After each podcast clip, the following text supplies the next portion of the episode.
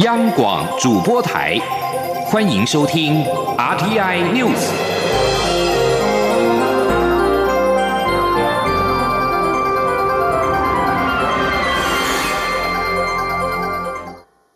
各位好，我是主播王玉伟，欢迎收听这节央广主播台提供给您的 RTI News。今天是二零二零年十月二十四号，新闻首先带您关注。世界卫生组织 WHO 二十三号表示，北半球正面临对抗俗称武汉肺炎的 COVID-19 疫情关键时刻，有太多国家确诊病例呈现指数性的成长，现正导致医院和加护病房的容量接近或已经饱和。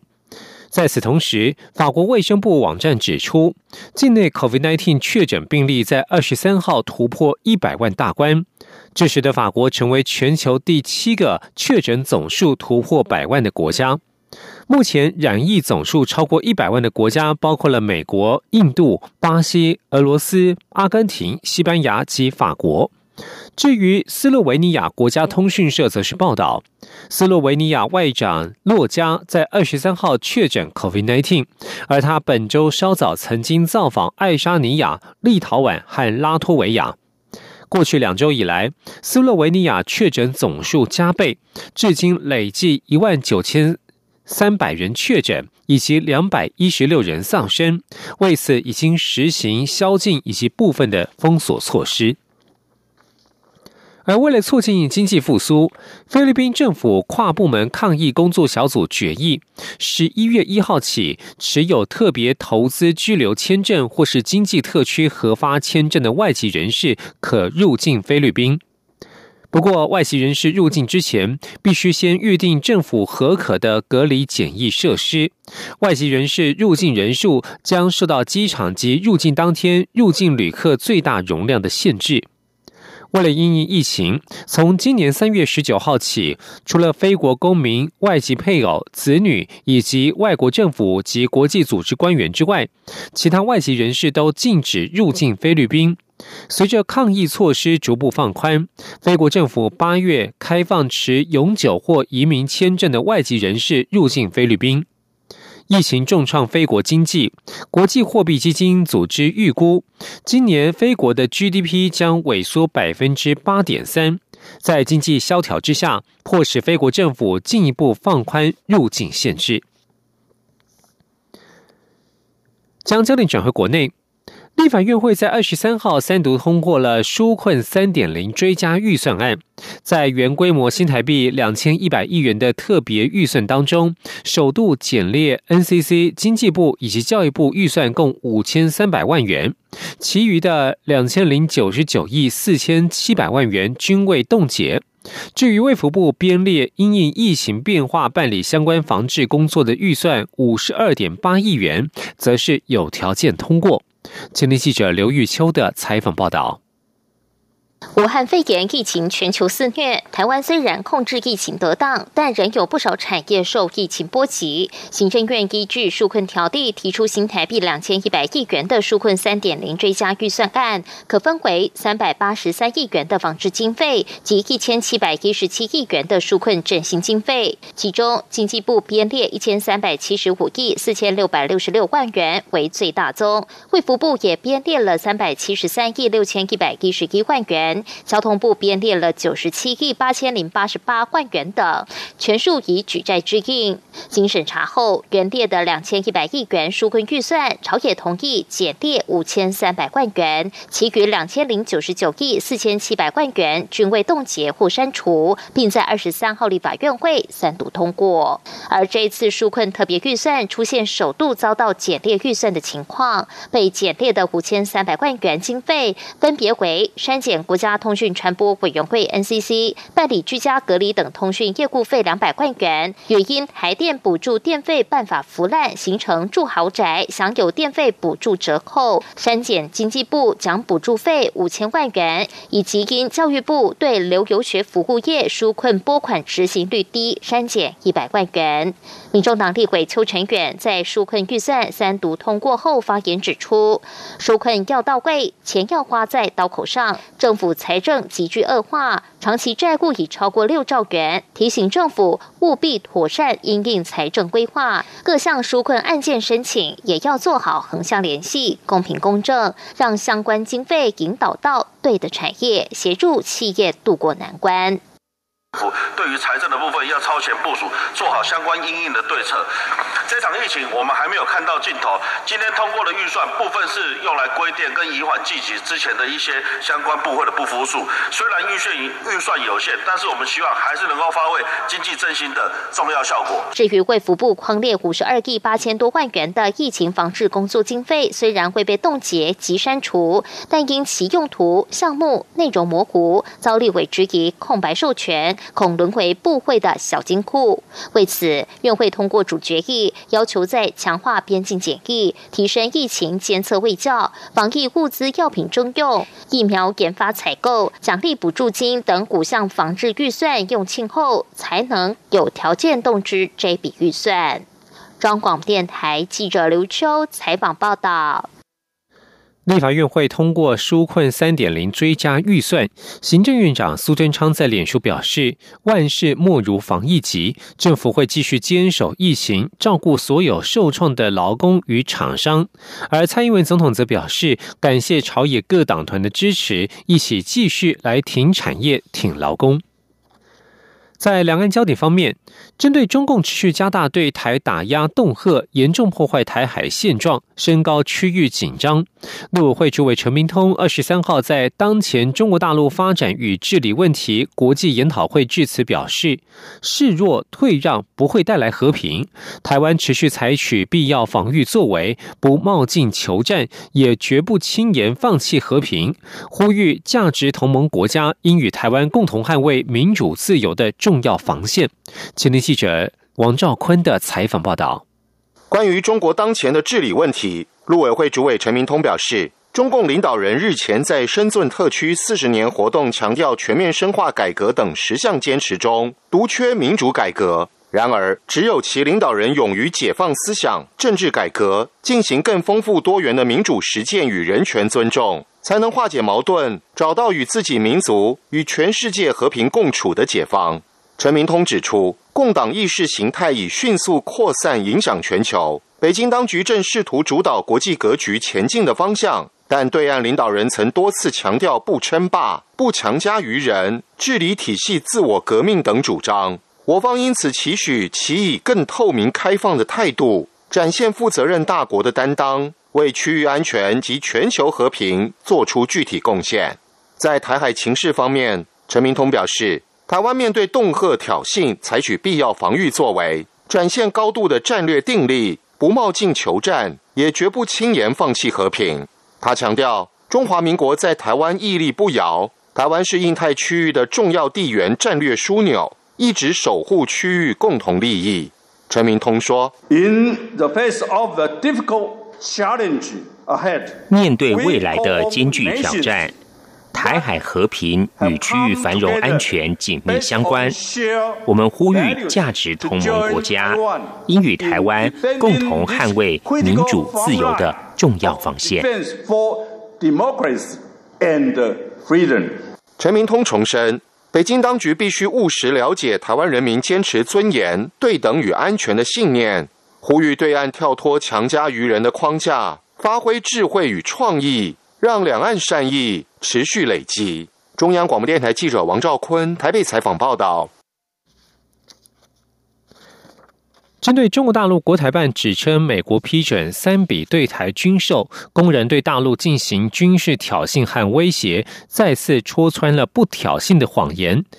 大陆委员会在二十三号晚间回应指出，中共始终不放弃对台动武，部署大量针对性武器，频繁在台海周边军演挑衅，更扩大武统攻势，已经严重破坏台海现状及两岸关系。中华民国政府有决心维护两岸和平，对外采购必要武器装备，提升防卫实力，是维护和平的负责任做法。国民党主席江启臣二十三号在国民党庆祝光复节活动上表示，台湾光复结束殖民统治是两岸历史无法锻炼的期待。虽然现阶段海峡两岸处于不同的政治制度，但是同样在中华文化的土壤上成长，更没有仇视对抗的理由。前天记者王维琴的采访报道。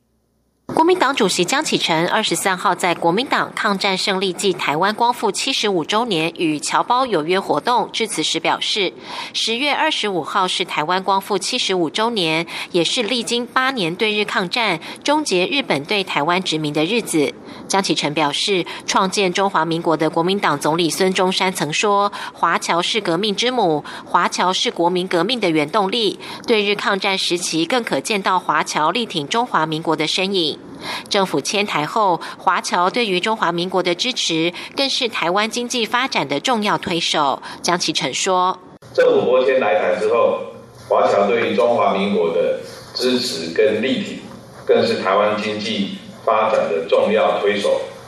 在台湾工业化发展的初期，本身又缺乏天然资源的澳远的关键时刻，侨外投资就是政府。”发展建设非常重要的资源，进行国家整体经济规划最重要的实质助力，就是华侨的侨外投资。江启臣表示，台湾光复、结束殖民统治、重回中华民国的怀抱，是两岸历史无法锻炼的期待，更是世界华侨与海峡两岸炎黄子孙共同奋斗的光荣成就。他表示，虽然现阶段海峡两岸处于不同的政治制度，但是同样在中华文化的土壤上成长，有共同的语言，没有仇视对抗的理由。江启臣表示，中华民国是亚洲第一个民主共和国，度过。无述全球政治经济与风暴，至今屹立不摇。文攻武赫不会愈合民族伤口，只会让两岸民心越离越远。唯有中华民国持续存在，才是消弭台独的唯一出路。中央广播电台记者王威婷采访报道。继续要关注是泛中两国的关系。针对罗马教廷与中国延长两年主教任命临时协议，政治大学名誉教授丁树范二十三号受访时表示，该协议并非长期性的协议，而且范中之间的最大症结，而不是主教任命权，教义解释才是关键问题。因此，范中建交仪式极端困难。台湾与教廷之间的关系目前还不会有太大危机。前天记者王兆坤的采访报道。教廷与中国在二零一八年九月签署主教任命临时性协议，两年后宣布该协议延长两年。虽然协议内容未对外公开，但外交部以其掌握到的资讯表示，这一次并非重新签约，而是将原协议延长两年，仍维持该临时协议的实验性质。从两年多以前范中展开对话及签署主教任命临时性协议开始，教廷都说无涉外交或政治事务。外交部对此强调，我方高度重视教廷这项庄严承诺。即使如此，教廷与中国会不会建交这个问题，仍不时受到媒体关注。正大名誉教授丁树范受访表示，虽然情势持续变化发展，但范中建交是极端困难。他说：“因为我觉得还有一个后面还有一个更大的问题，那是无法处理，就是对于教士的权教义的诠释，那个人觉得比任命主教更困难。就是说，谁有最后的解释权？那这个东西是教宗是绝对无法容不能妥协。”丁树范强调，这是最关键的问题，不仅教宗不能妥协，中共也绝不会放手。由此研判，丁树范认为，主教任命临时性协议看来时效是两年。非长期性协议，所以台湾与教廷之间的关系整体而言，目前不会有什么太大的危机。中央广播电台记者王兆坤台北采访报道。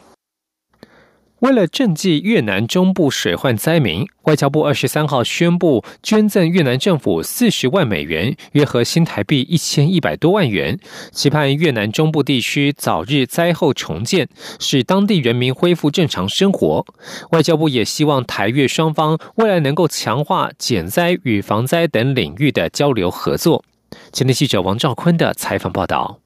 外交部表示，目前台湾有超过三十二万名越南籍移工及新住民。台湾与越南不仅是好伙伴，更是亲如手足。这一次越南中部风灾已造成一百一十四死、二十人失踪，我方提供协助赈济当地灾民及越南政府进行灾后重建。外交部发言人欧江安说：“在越南人民最需要协助的时候，我国政府跟人民与越南站在一起。我们期盼受创的家园可以尽速的重建，伤者早日康复，并且同时希望未来台湾跟越南双方可以在减灾、防灾等领域来持续的强化双方的交流与合作。”外交部指出，驻越南代表石瑞奇代表我国政府捐赠。越方由负责统筹全国救灾工作的灾害防治总局总局长陈光怀代表接受。陈光怀对于我国政府与人民的关怀与慷慨捐书表达感谢，并表示越南政府会对台湾捐款做最妥善规划，紧速分配给灾区最需要的民众。中央广播电台记者王兆坤台北采访报道。这里是中央广播电台。台湾之音，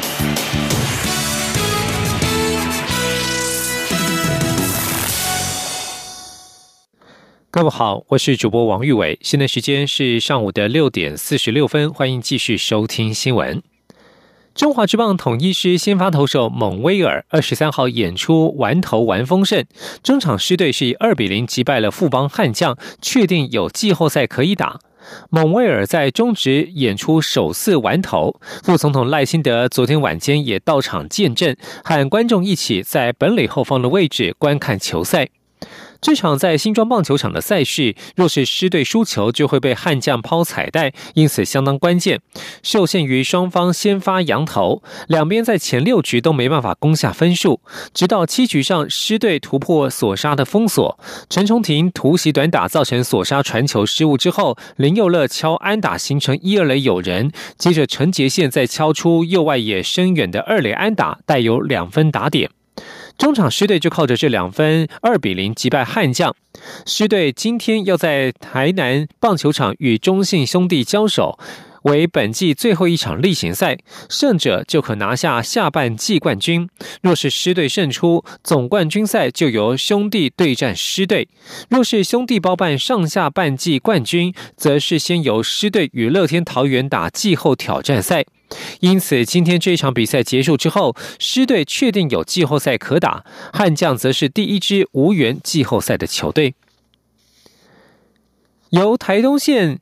池上乡文化艺术协会与台湾好基金会共同主办的二零二零池上秋收稻穗艺术节，今年迈入第十二年。就连蔡英文总统也首度到场，与池上乡亲一起欣赏棒球的，一起欣赏艺术的精彩演出，也见证全民防疫的成果。请听央广记者杨仁祥、江昭伦的采访报道。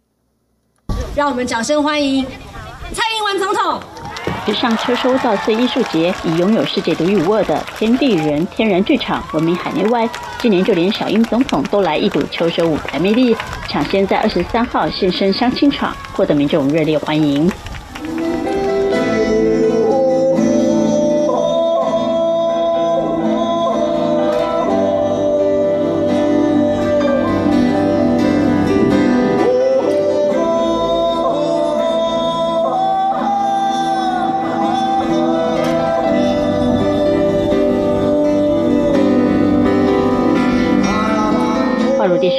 上车手稻穗艺术节由桑布伊打头阵，穿透雷洪的歌声在大片刀郎美景中格外令人感动。出生台东之本的桑布伊笑说，自己是台东代表队，能受邀池上车手艺术节演出非常开心。我是来自台东之本的地主队代地主队代表，哎，有没有掌声？来自台东，呃，很高兴来到呃秋收的音乐节，非常的高兴。然后也在这一块土地，跟我一起长大的这块土地，唱我所创作的歌曲。由于仍有公务在身，小英总统在听完桑布伊的片段后就离开。不过在听到主持人曾宝仪推荐池上冠军米时，小英总统不忘竖起大拇指按赞，表达对池上的支持。除了桑布伊，今年两场池上秋收稻穗艺术节还请到卢广仲、张震岳、艾一良、何令、茄子蛋，将于本周六日接力站上池上秋收舞台演出。用音乐敬天谢地，与所有人一起感受土地的美好。中国电台记者杨日祥、张昭伦台东池上采访报道。继续关心是财经消息。经济部统计处在二十三号公布九月份工业生产指数一百二十二点七四，其中制造业生产指数一百二十三点九一，两者皆是连续八个月正成长，并且都创下历年单月新高。七大产业当中，只剩石油及煤制品仍为负成长，汽车及其零件、化学原材料、基本金属、机械设备业都由黑翻红。前天记者杨文军的采访报道。经济部统计处二十三号公布九月工业生产指数一百二十二点七四，月增百分之二点五一，年增百分之十点七三。其中制造业生产指数一百二十三点九一，月增百分之三点二，年增百分之十一点三二。两者皆是连续八个月正成长，并都创下历年单月新高。值得注意的是，过去都是科技、船产两样情，但这次七大产业中只剩石油。及煤制品仍为负成长，汽车及其零件、化学原材料、基本金属、机械设备业都由黑翻红，尤其机械设备业更是结束连续二十一个月的负成长，年增率达百分之十点一五。经济部统计处副处长黄伟杰说：“主要原因是先前受疫情影响而延递延的订单陆续出货。”五 G 与高速运算等新兴科技应用升温，科技大厂积极的扩建产能，以至于生产设备需求转趋活络。在资讯电子产业方面，九月电子零组件业及电脑电子产品及光学产业指数皆为历年单月新高，分别年增百分之十五点七二及百分之二十一点八九。其中，一晶面板及其组件业年增百分之十点六一，增幅为近三十六个月以来最大。展望十月，经济部分析，适逢中秋及国庆假期，工作天数减少，整体制造业生产将较九月份略减。但年增率可望续成正成长。经济部也强调，全球肺炎疫情有再次升温的疑虑，加上美中争端未解，是否拖累全球经济复苏的步伐，进而影响我国制造业生产，需持续密切关注并妥为应应。中央广播电台记者杨文君台北采访报道。在对外贸易方面，面对台湾国内烟酒消费市场饱和以及政策走向，财政部旗下老字号的台湾烟酒公司近几年将触角延伸至海外十多个国家。今年受到 COVID-19 疫情影响，宅经济发烧，台酒在海外的泡面市场反成长，并且以香港、澳门最为亮眼。至于水果啤酒，去年进入美国市场试水温，今年至九月为止，也较去年同期成长了一倍。今天记者陈林信宏的采访报道。Covid-19 疫情今年席卷全球，台酒在海外的烟酒零售市场开展受到影响。不过，由于疫情只能宅在家，台酒也发现生计保健产品却反而受到海外消费者青睐。像是国内颇受消费者喜爱的台酒酒香花雕鸡和麻油鸡泡面，今年相当受海外华人喜爱，其中以港澳市场最为亮眼。另外，为克服诸多国家含肉泡面进口的规定，台酒今年也以酒香拌面、三杯鸡等无肉泡面首度销往加拿大、美国及日本等地。西南向国家部分，新加坡市场经过多年努力申请，今年也终于通过新加坡食品署三款含肉泡面的进口许可，预估年底可正式于新加坡上市。至于啤酒部分，具备台湾水果特色的水果啤酒，带动台湾啤酒外销市场成功打入美国、日本、俄罗斯、博流、英国、瑞典等国家。特别是美国市场，水果啤酒在疫情期间还较去年同期成长近两成。台酒董事长丁彦哲说。台湾算是一个水果的王国，那水果啤酒的一个生产其实是蛮代表台湾的特色。那就啊，世界上以麦芽、以大麦、小麦为主的啤酒市场来讲的话，那增加水果风味，其实是让啊外国人非常的惊艳，因为这在他们国家是啊喝不到的。那所以我们在这样的一个情况之下，以去年来讲的话。啊，以今年来讲的话，今年啊，我们比去年的同期，其实在水果啤酒的销售方面增加大概两成。经验者也表示，目前台酒在国外合作的国家有十多个，且针对不同国家的属性，形象不同主力商品。举例来说，像是法国主力产品就是威士忌，东南亚国家是回教的国家，酒类产品有法令和关税限制，就以食品作为敲门砖。日本则为绍兴酒，用不同的操作策略和形象方式，将产品区隔，逐步打开国际市场。而待品牌建立后，在当地拓展市场。就会相对容易。中央广播电台记者陈林信宏报道。译文讯息。阿公阿妈对孙子的爱是无限大的。由台湾文学发展基金会所主办的“当作家变成阿公阿妈祖孙情照片特展”，二十三号在台北济州安文学森林揭幕，集结了高龄九十六岁的黄文范以及张默、林焕章、向阳等六十六名作家及艺术家，展出六十多张搭配动人文字叙述的祖孙照片，相当的温馨。前天记者郑祥云、陈国维的采访报道。六十多位身为阿公阿妈的作家们在展场穿梭来穿梭去，要看看自己和孙子的合照看板在哪里。年近八十岁的教育界作家余玉照拿出五年多前和孙女及孙子在泰国苏梅岛一同跳起来腾空的照片，现在和众人聊起照片中的点滴，仍是雀跃不已。现在这两位上相的这两位住在美国，他们常常会因为这张照片。或说，因为我带动他们玩这个游戏，而常常想到阿贡，我就觉得非常划算。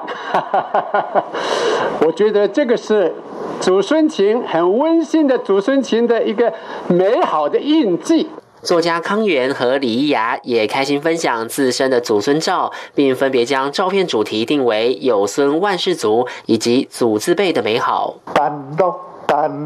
干路爱碰风，点大鼎说玲珑，点大鼎说玲珑。一支脚真够走，无生嘴个大声吼。一支脚真够走，无生嘴个大声吼。这种歌就是为了要传递我的母语。在传递我的母语过程里面，我教他我这个年代的生活情景。我会用我全身的全部的心力哈，去呵护他们。其实像鲁迅说的“横眉冷对千夫指，俯首甘为孺子牛”。我真真切切在有了孙子之后，感受到了对一种传承和饮水思源，我觉得都是很好。要借此机会整理自己家族的照片，整理和自己和亲人的照片，现在数位嘛，那么方便。设一些档案，我觉得就可以建立一个很温馨的家族史。当作家变成阿公阿妈，祖孙情照片特展在台北济州安文学森林展出到十一月八号。透过六十六位作家各自的独家分享，不仅让参观者看见资深作家的另一面，也能串起内心深处的祖孙情。中央广播电台记者郑祥云、陈国伟台北采访报道。继续关心国际消息。面对日益严峻的中国挑战，美国国务卿蓬佩奥二十三号与欧盟外长波瑞尔正式启动美欧中国议题对话。蓬佩奥表示，他很高兴能够有专属平台商讨北京对美欧共同利益与价值带来的挑战。美国国务院与欧盟对外事务部二十三号发布联合新闻稿表示，蓬佩奥与欧盟外交与安全政策高级代表波瑞尔二十三号进行电话会议，在跨大西洋伙伴架构之下谈论一系列共同关切的议题。此机制是建立在美国国务院与欧盟对外事务部之间，双方对于开启新的专属平台，让欧美专家得以讨论全方位中国相关议题感到欢迎。根据新闻稿指出，蓬佩奥与波瑞尔共同同意持续举办美欧高阶官员与专家层级会议，聚焦人权、安全与多边主义等主题。在美中关系急速恶化之际，美国近几个月积极强化美欧联盟。蓬佩奥从七月起也频频访问欧洲，接连造访欧洲十个国家，对中国人权侵害作为以及华为五 G 资安威胁提出示警。根据路透社独家报道，美国民主党籍总统候选人拜登今天将获得北美建筑工会背书，这使得他在总统大选最后阶段得到重要的蓝领选民团体支持。北美建筑工会是由十四个工会组成的联盟，代表近三百万名美国劳工。一名知情人士透露，美国总统川普也寻求北美建筑工会的支持，但是北美建筑工会对于缺少进一步疫情纾困法案感到失望。以上新闻由王玉伟编辑播报，这里是中央广播电台台湾之音。